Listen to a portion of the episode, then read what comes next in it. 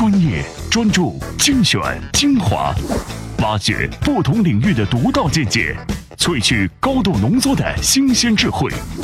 欢迎收听专栏精粹。专栏精粹，我是老彭。各位，您现在是不是一边开车一边听老彭的节目呢？如果是，那接下来告诉各位一个小窍门儿。这个窍门其实是关乎于我们生活当中的一些不自觉的忽略。比如很多男士在使用任何复杂的机器设备的时候呢，都会选择性去不读说明书。为什么？这么简单的设备，咱们不是随随便便就可以搞定试出来吗？但老彭要问各位的是，如果这个时候您开着车听着我的节目，汽车提醒您，哎，没油了，该去加油站了。您把车开向加油站，这个时候面对加油机，你应该是停在它的左侧还是右侧呢？一秒钟回答。哎，对了，根据科学研究，百分之八十平时不爱读说明书的人，这个时候会搞不清自己车的加油口在左边还是右边。但如果您读过说明书的话，就会发觉，在汽车提示您该加油了，会亮起一个加油指示灯，在加油指示灯上是一个加油机的图标，在图标的左边或右边会有一个小的三角块，那个三角块就指示着您，哎，我的油箱是在左侧还是右侧，也就意味着您停车的时候该让加油机在左边还是右边。这个小小的细节在说明书上会认认真真的告诉您。但它也只是整本汽车说明书当中极其细微的一个小小的知识点。但人类就是这样，很多时候我们宁可在生活当中用不断的试错去养成一个习惯，而也不会通过学习或阅读说明书的方式让自己在一开始就具备某种技能。因为人类是一种探索型的生物，就像我们平时看新闻。如果没有养成好的习惯，您一定会在网上什么新闻都读，读了半个小时之后的文字，却发觉只有一分钟的内容是自己最爱。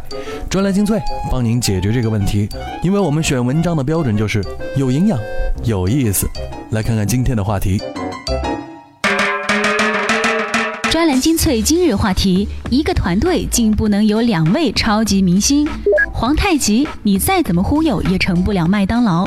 中国人不是风口上的那头猪，看弗兰克只想做个安静的外星人。专栏精粹为独立思考的经营者服务。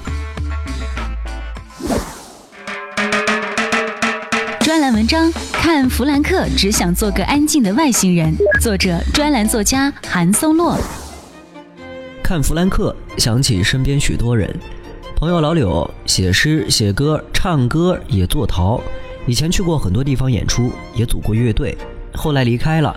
那支乐队现在是大神级别的乐队，但这都和他没关系了。他生活在我们这个小城市里，没想过要出去，也没想过要做些事情。他安安静静地住在一个很老的小区里，和女友还有一群猫生活在一起。不甘心的是我们，有次去他家，看到他做的陶器，渐渐令我震惊。我马上有了商业计划。租陶窑，批量生产，开班授徒，开网店。因为对陶艺略有了解，我甚至想到了去哪里买陶土，在哪里建陶窑，怎么宣传网店，乃至怎样包装才能减少运输过程的损毁。回头一看，他脸涨得通红。后来我们曾在许多时候见过他的这种反应，在人们推他上台演出的时候，在交际场合，人们称他是诗人和音乐家的时候。他的脸都涨得通红。现在我们知道了，如果真爱他，就让他安安静静地住在小院子里，和猫在一起。如果在电影《弗兰克》里，老柳就该是那个神秘乐队的灵魂人物 Frank 吧。而许许多多人都像那个偶然闯入乐队的青年 John。他进入这个乐队，认识了 Frank、Don、Clara。他们沉迷在音乐，不对，应该是声音当中，各有怪癖。Frank 永远戴着大头娃娃头套，靠吸管吸取食物。Don 只和人偶亲密。Clara 因郁而神经质。在 John 加入之后，他们决定到山林间的度假小屋里去录制一张专辑。事实上，录专辑不过是个由头，他们只是要远离尘嚣，在那里过一种尽可能随心所欲的生活。而 John 就像我们这些正常人一样。既被他们吸引，也试图用一套入世的生活框架去影响他们。他在加入乐队之后，就在博客和优酷上发布乐队的信息，这些讯息让他们赢得了关注，粉丝不断增加。走出山林去参加音乐节，就成了顺理成章的事儿。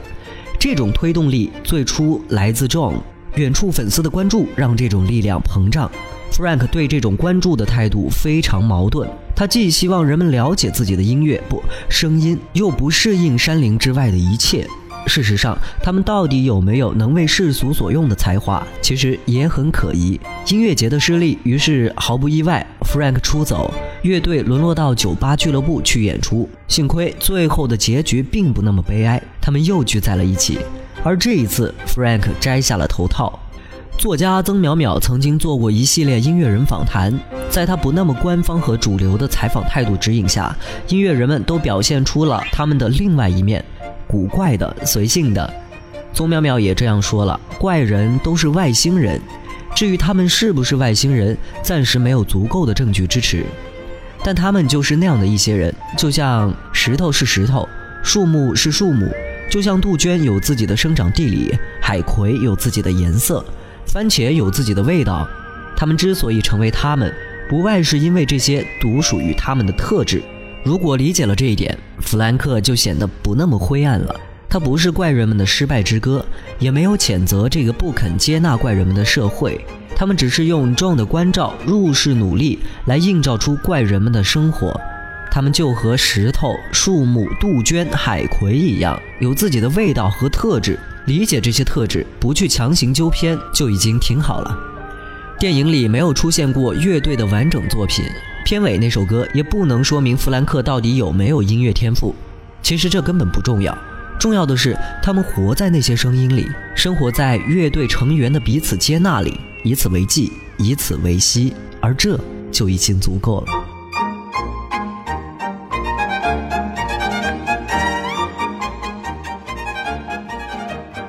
看弗兰克。只想做个安静的外星人。读完这篇文章之后，老彭觉得韩松洛先生在里面表达出了一些老庄的意境啊。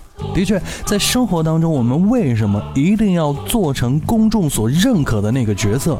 哪怕我具有哪些才华，这个才华是不是确定拥有？我拥有的这个才华，是不是应该按照公众的选择去做他们想要我们去做的那个人呢？这一点其实跟我们自己内心的世界往往会产生冲突。面对这种冲突，人们却不容易做出正确的选择。专栏精粹，各位今天在我们的微信公众号当中回复“诚信”，您可以收到一段我们在节目里面没有播出的音频。我们告诉大家，中国商业为何缺乏诚信？这种诚信的缺失，往往就跟一些选择无能有关系。怎样才能把专栏精粹牢牢掌控在您手中？首先，打开微信，点击右上角的加号，选择添加朋友，再选择公众号，然后在搜索框搜索“专栏精粹”，这样您就能找到我们专栏精粹专有的微信公众号。关注之后，根据提示或回复任意文字，您就能牢牢抓住专栏精粹的尾巴。面对海量资讯。不是每个人都能从容不迫，要追赶时代，就没有发呆的机会。不是我们放弃思考，而是要给自己更好的选择。欢迎收听专栏精粹，让大脑吸收更精致的智慧讯息。专栏精粹，我是老彭。因为我们的节目录制地点是在湖南长沙，所以张天一和他的伏牛堂就跟我们的生活显得要多那么一丝联系。因为湖南历年的高考分数都挺高的，所以张天一能考上五道口的北大清华这样的学校，真的是非常的不容易。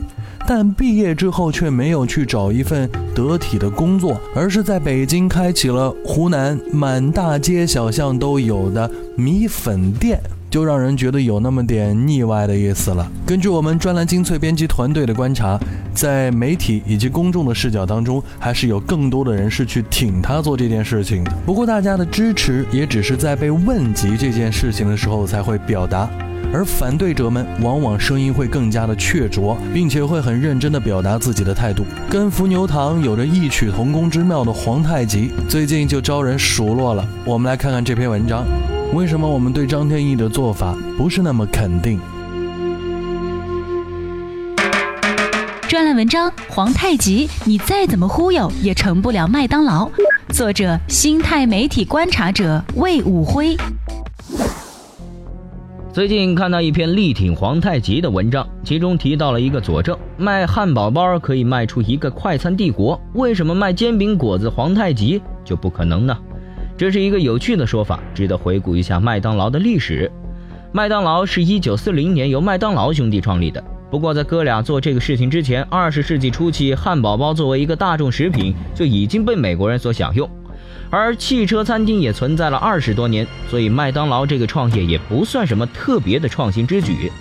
麦当劳真正走向帝国之路是在克洛克的一力主导下，他的成功要诀在今天看来也不算什么天大的秘密，生产标准化，再加上这个标准化得以快速的复制，也就是大量的门店。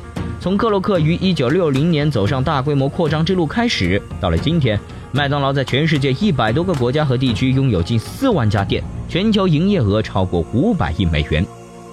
关于麦当劳究竟是一个餐饮帝国还是一个房地产帝国，历来有些争议，因为麦当劳房地产运营收入非常庞大，在全球一百多个国家和地区有数万块黄金地段。二十世纪八十年代的时候，麦当劳上万家汉堡包店中有百分之六十的房地产权属于麦当劳，而剩余百分之四十呢，是由麦当劳总部向当地房产主承租。赞同麦当劳是一个地产公司最有力的一个佐证是，克洛克在美国德克萨斯州立大学演讲时说：“我们不是做汉堡包的，我们真正的业务是房地产。”不过，反对派也有他们的证据。二零一二年底，麦当劳三万四千四百八十家店中，直营的为六千五百九十八家，特许加盟性质的是两万七千八百八十二家，而在后者当中呢，又有一万九千八百六十九家是传统的特许经营商，有四千三百五十家呢是授权发展商，另外有三千六百六十三家属于外国子公司的形式，而只有传统特许经营商这一脉，麦当劳会介入房地产。但反对者同意这样的观点：麦当劳并不是一个简单的卖汉堡包的企业。双方大致都同意，麦当劳在挑选门店地址时是非常讲究的。麦当劳在培训员工时有汉堡包大学这类职业培训机构，即便是特许加盟，麦当劳对这一类门店的介入也是很深的，包括员工招募、日常运营，在供应链的打造上呢，麦当劳也是不遗余力的。最终。麦当劳和他的加盟商们可以说是形成了一个生态体系，这些工作呢，事实上都是扎扎实实的脏活、累活、苦活，不是几句互联网思维就能撬动的。不过，以互联网思维为招牌，的确给类似皇太极这样的企业带来一个可能的好处——融资。麦当劳迅速扩张的道路是一个资本快速集聚的道路，而不是资本积累。以特许加盟的方式收取特许加盟费，获得资金，然后投入到下一个门店的圈地运动。这是早期即便是美国风险投资都不甚发达时的一个很有效率的办法。皇太极的互联网故事与之有一定的异曲同工之妙，只不过这一次是稀图获取风险投资的青睐。然而，天下做特许经营的商业组织不胜其数，但到底变成麦当劳这样的帝国，却也寥寥无几。最核心的扎实运营是很难有多少捷径可走的。我并不是想说皇太极就是一场泡沫，但要说的是，迅速超过麦当劳那样的老师，老师曾经走过的路，总该要俯下身来好好学习才是。不管是皇太极还是张天翼的伏牛堂，我们在最初知道这两家餐馆的时候呢，往往不是说它有多好吃，还是呃环境有多好，服务有多妙，往往是因为他们具备了什么互联网思维啊，啊名牌大学生餐馆创业啊这样的一些跟吃这件事情没有直接联系的噱头。老彭并不反对各位用一些特别的方法来宣传自己，让自己的餐馆在走向成功这条道路上更快速的被人熟知。但是一而再、再而三的只是告诉我们你的餐馆有互联网思维，而餐馆本身应该做好的一些东西，却被所有去过的人打上一个问号，这就让人有点腻歪了。不管皇太极和伏牛堂的老板之后会干什么。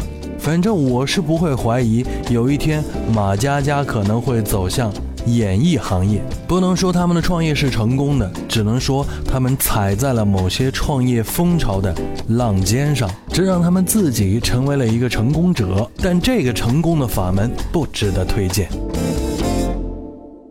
意见领袖的话题弹药，观点达人的智慧粮草，专栏精粹，全球华语专栏的有声精编。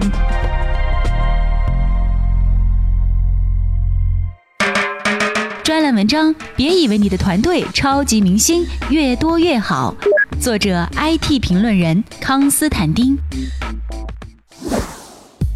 一个现代的企业都希望自己能够笼络到更多的人才，因为只有人才才是第一生产力。虽然一位优秀的人才能够让企业绝处逢生，为企业雪中送炭，然而当多名优秀的人才聚集在一个团队中的时候，起到的作用就会是一加一小于二。来自哥伦比亚大学的研究人员跟其他机构一起进行了多次的实验，那就是检验明星队友跟团队效率之间的关系。他们将研究目标放在了 NBA、英超联赛和美国职棒联盟这三大运动赛事上。先根据每支球队的明星球员多少进行分类，然后根据球队成绩进行评分。其次，在评分系统中还有一点就是，这种明星球队跟相反的平民球队之间交手时的胜负比例也会纳入评分系统。最后会综合得分，看看多名明星球员在一支球队中能否产生更好的叠加效果。在进行了多次的比对和分析后，研究人员发现，在棒球队里，明星球员越多，球队就越强大；而在篮球和足球队里则相反。当明星球员越多的时候，球队的整体实力并不比一至两名明星球员时好很多，甚至还会有所下降。特别是明星球员和非明星球员的比例超过二比一的时候，球队成绩开始出现大幅下滑。如果我们看到这里就下结论说明星球员并不是越多越好，那么也是不客观的，也无法解释为何棒球队明星球员越多成绩就越好的事实。我们需要更加冷静的来分析。首先得看到这几种运动之间的区别。足球和篮球比赛都是需要团队力量才能打得更好的，而棒球则是依靠个人能力就能力挽狂澜的。因此，从这个角度，我们可以得到结论：对于依靠团队才能赢得比赛胜利的项目中，明星球员都得适可而止，不是越多越好；而对于依靠单打独斗就能赢得比赛胜利的项目中，明星球员越多越好。这项研究的结果应用到我们的公司管理中也同样适用。当某个企业出现危机的时候，引进一名超级明星，那么就有机会让企业起死回生。如果再引进更多的超级明星，那么出现的情况就是无法让公司的全部力量形成合力，反而减弱了原先的力量。这对于一个团队而言更是如此。一个团队只能有一个超级明星，多了就会造成团队内部不协调的情况出现。因此，作为管理者，在组建团队的时候，没有必要邀请太多的超级明星加入。现在很多企业在招聘的时候，希望每个人都是超级明星，认为一群能力出众的员工加在一起就能成功。但是今天的这个研究结果告诉每一个企业家，你并不需要那么多的超级明星，因为一个人的单打独斗是支撑不起一家企业的。最关键的还是在于团队合作，只有拥有团队合作精神，才能够推动超级明星这支箭头向前冲。否则，没有了团队这股冲劲，箭头再锋利也无济于事。前两年曾经流行过一种管理思路，叫做教练型管理思维，说老板应该不是某一个方向的专业人士，而是能够把一帮专业人士拧巴在一起来做好一个事业。甚至很多人举出了很多例子，什么呃，乔布斯不懂电脑，比尔盖茨不懂硬件，巴菲特从来没有做过任何具体的生意，等等等等。这些举例往往都站在了一个强盗逻辑的角度，在他的伦理道德背后，实在偷偷告诉各位：不用太努力，只要方法巧都能成功。这其中有典型的欺骗色彩，这也是为什么老彭比较排斥成功学。在移动互联网时代，最重要的一个特征就是去中心化。任何组织形式将会变得无比的扁平。社会生产过程，尤其是内容生产过程当中，个人将会成为一个又一个重要的神经元。这个时候你自己都做不好，如何带人呢？各位，今天在我们的微信公众号里面回复关键字“男人变坏”，我们跟各位来细说一下，为什么男人有钱就变坏。当然这是加引号的。具体内容各位去读文章吧。今天的节目到这里也要告一段落，最后我们要听到的是一段独特的精彩。专栏文章《中国人不是猪》，作者凯迪网络首席评论员黎明。猴王在猴群中物质、精神双丰收，生活各方面基本上都称心如意。猴王都有顽固不化的心病，即总是担心被别的猴所颠覆，有着强烈的不安全感，这是他享受崇高地位和如意生活所必须付出的代价。猴王更大的代价是失去权力就失去一切。虽然猴王坐台时拥有绝对的权力，但被打败后的下场都很悲惨。如果不死的话，下台后的猴王不仅享受不到下野总统和离退干部的待遇，反而在猴群中被当作最下等的猴来对待。猴王平时的权力是食物先吃，母猴任其，享受朝贡和阿谀，任意逞威宣泄。他也布置国防或领导对外发动战争，也号令臣民迁徙，制止内部骚乱。但总的来说，猴王的责权力不统一，得到的极大而付出极小，且还能诚实的不必以假公仆的形象出现。猴王都靠暴力上台，随着被领导者中野心猴的实力增强和在位猴王的衰落，王位争夺战频频发生，每次都对猴社会带来恐惧和动乱。白热化的战争结束后，猴社会成员的权力分配和猴际关系重新洗牌，建立起一个新的换汤不换药的森严的等级制度与社会秩序。猴王争夺战是暴力和阴谋大比拼的过程，借天时、占地利、平猴合，使用工具，他们也跟人似的猴精。武装斗争、拉帮结派、勾心斗角、搞统战、发动群众猴族主义、对外扩张、肃清异己等等，猴们都懂。和黑猩猩一起生活多年的女科学家真古道尔曾记录了公猩猩在争夺权力时种种类似人类的反应，如不同族的领袖会面时会彼此拍背握手以维持友邦关系，或是同族里的公猩猩为争取母猩猩的支持亲吻拥抱他们的小猩猩。他们似乎对被东方智慧崇拜的三十六计深有领悟，只是他们语言文字方面不如人强，因而总结不出来个所以然。他们怎么靠内部信号传承这种文明，人类也不太清楚。低估猴们智慧的情况大概也存在。生物进化论和现代人类学认为人猿同祖，也有说人猿亦是同祖的。从生物学和精神现象学的角度考察人和猿猴，两者的区别并不是很大。要找显著的区别标志的话，人类社会的民主制衡机制算是重要的一个。在他取得胜利的地方，以暴易暴的权力调整方式被终结，也终结了随革命而来的社会进程的恶性循环。这是人类文明史上最伟大的发明，它使人远离了猴性，让人具备了无可置疑的在动物界独一无二的人性。见到有人用猪来比喻国人，心里不爽。虽然有些用这个做比喻的人或许有爱深痛切的情感，以不惜把自己贬低到猪群的方式求刺激国人振作之效，但这个比喻不仅是反科学的，也是反文学的，很不道德。勤劳、勇敢、智慧，我们中国人还是具备的。我们不靠人圈养，我们还纳税养活别的，绝对不是只知道吃喝拉撒睡的猪，更不都是等着挨宰的货。猪也远不如我们讲卫生。这么比喻实在太不像话了，抗议。其实，我们中国人像群猴，虽然对旅游区猴群的重视经常超出对某些国民的重视程度，虽然我们国民个人之间的相互信任程度尚不及游览区里猴子和游客之间的信任，但这都是暂时的。长远看，我们比猴有希望。